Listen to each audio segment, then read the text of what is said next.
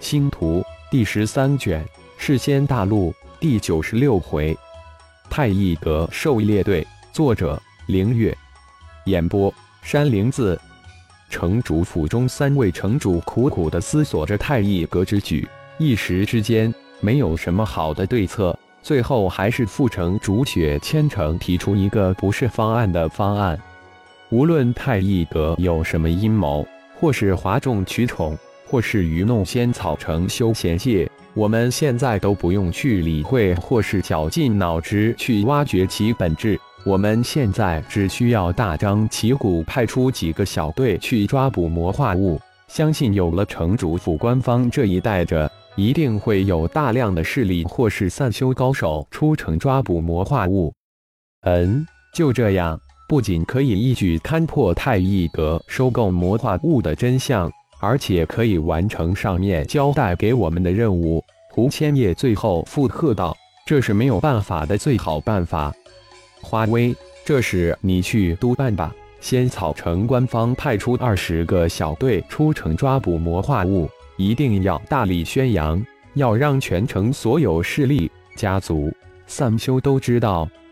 胡千叶特地的叮嘱了第二副城主花威：“城主放心，我一定会让全城尽知。不仅如此，我还会替太一阁大力宣传一回，让城中的第一个人。”哪怕是普通人也知道，太一阁收购魔化物。花威一脸的冷笑，小小的一个太一阁，居然在这无比危急紧要的太头耍滑头。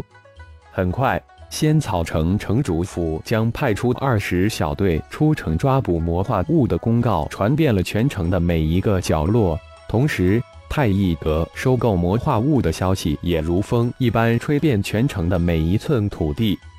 一时之间，仙草城各大势力、各个修仙家族、各个散修高手都跟着行动起来。仅仅半个月的时间，在城主府二十小队的带动下，几千个抓捕魔化物的小队相继出城。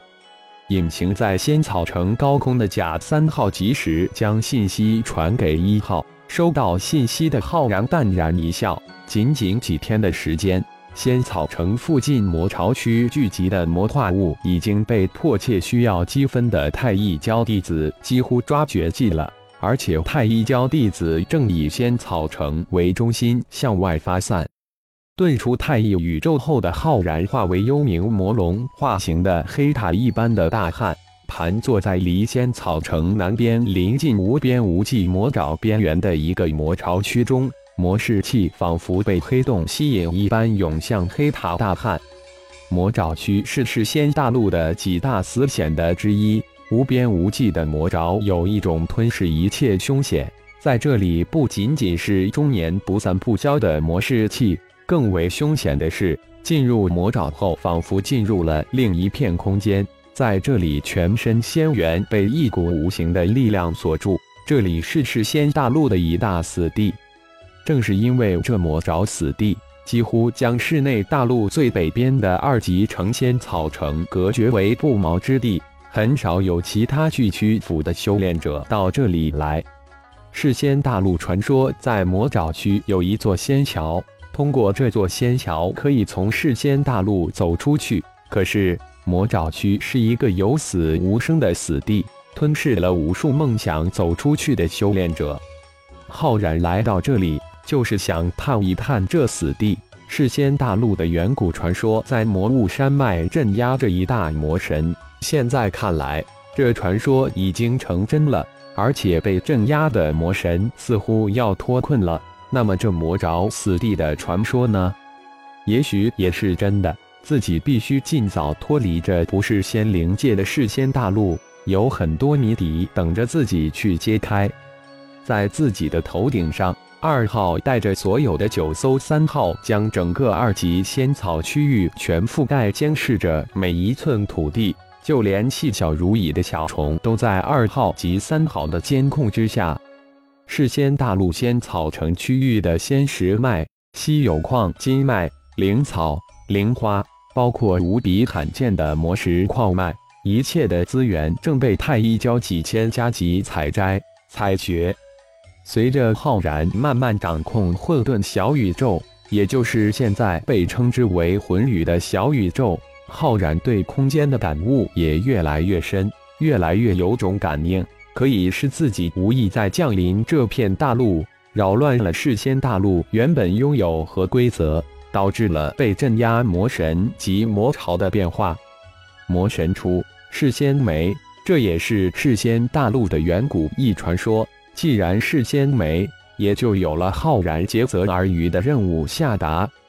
太一教现在最高修为也就大罗玄仙之境，几千弟子从灵兽、人仙、地仙、天仙、玄仙成金字塔分布。太一教这点力量处在整个世仙大陆修炼界的底端，时间正是太一教现在需要的。在这世仙大陆万分危急之际。已经没有时间给太一教慢慢的发展。浩然本尊的修为提升在太一宇宙神秘汲取众多传承弟子神能之下，现在也许算很快了，但比起变化之身幽冥魔龙就不算什么了。似乎这魔士气是幽冥魔龙的修炼圣路一般。